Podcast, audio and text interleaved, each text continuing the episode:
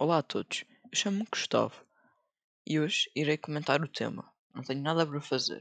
E agora? Devido a esta recente pandemia, o mundo teve de parar, no sentido de parar muitas atividades económicas, atividades culturais e muitas outras coisas.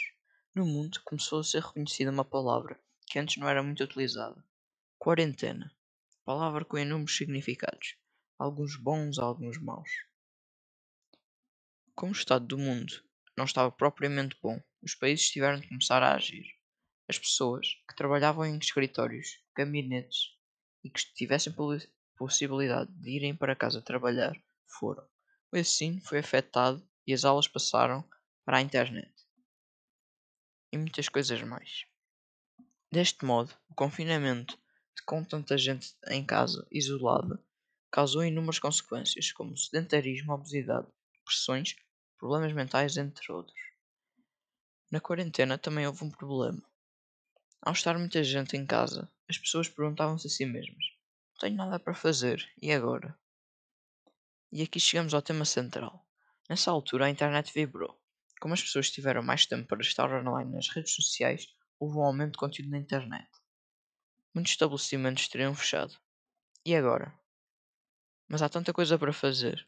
Mesmo assim, há pessoas que não sabem o que fazer. Praticar exercício físico é uma opção, pois todos os ginásios, ginásios fecharam e tem-se de continuar no ativo. Manter-se saudável e aproveitar o que os restaurantes estão portas fechadas para começar a cozinhar em casa. A visualização de conteúdo na internet. Existe muito conteúdo, conteúdo por explorar na internet. Ter conversas com os restantes membros da casa sobre diversos assuntos. Começar, se não tinhas começado antes, a leitura de livros. Fazer viagens por Portugal, pois ainda não deves ter visitado Portugal inteiro. Ainda há tanto por explorar. Eu, por exemplo, quando não tinha nada para fazer, era um problema, porque tudo o que o meu cérebro pensava em fazer era anulado, com né, não me apetece.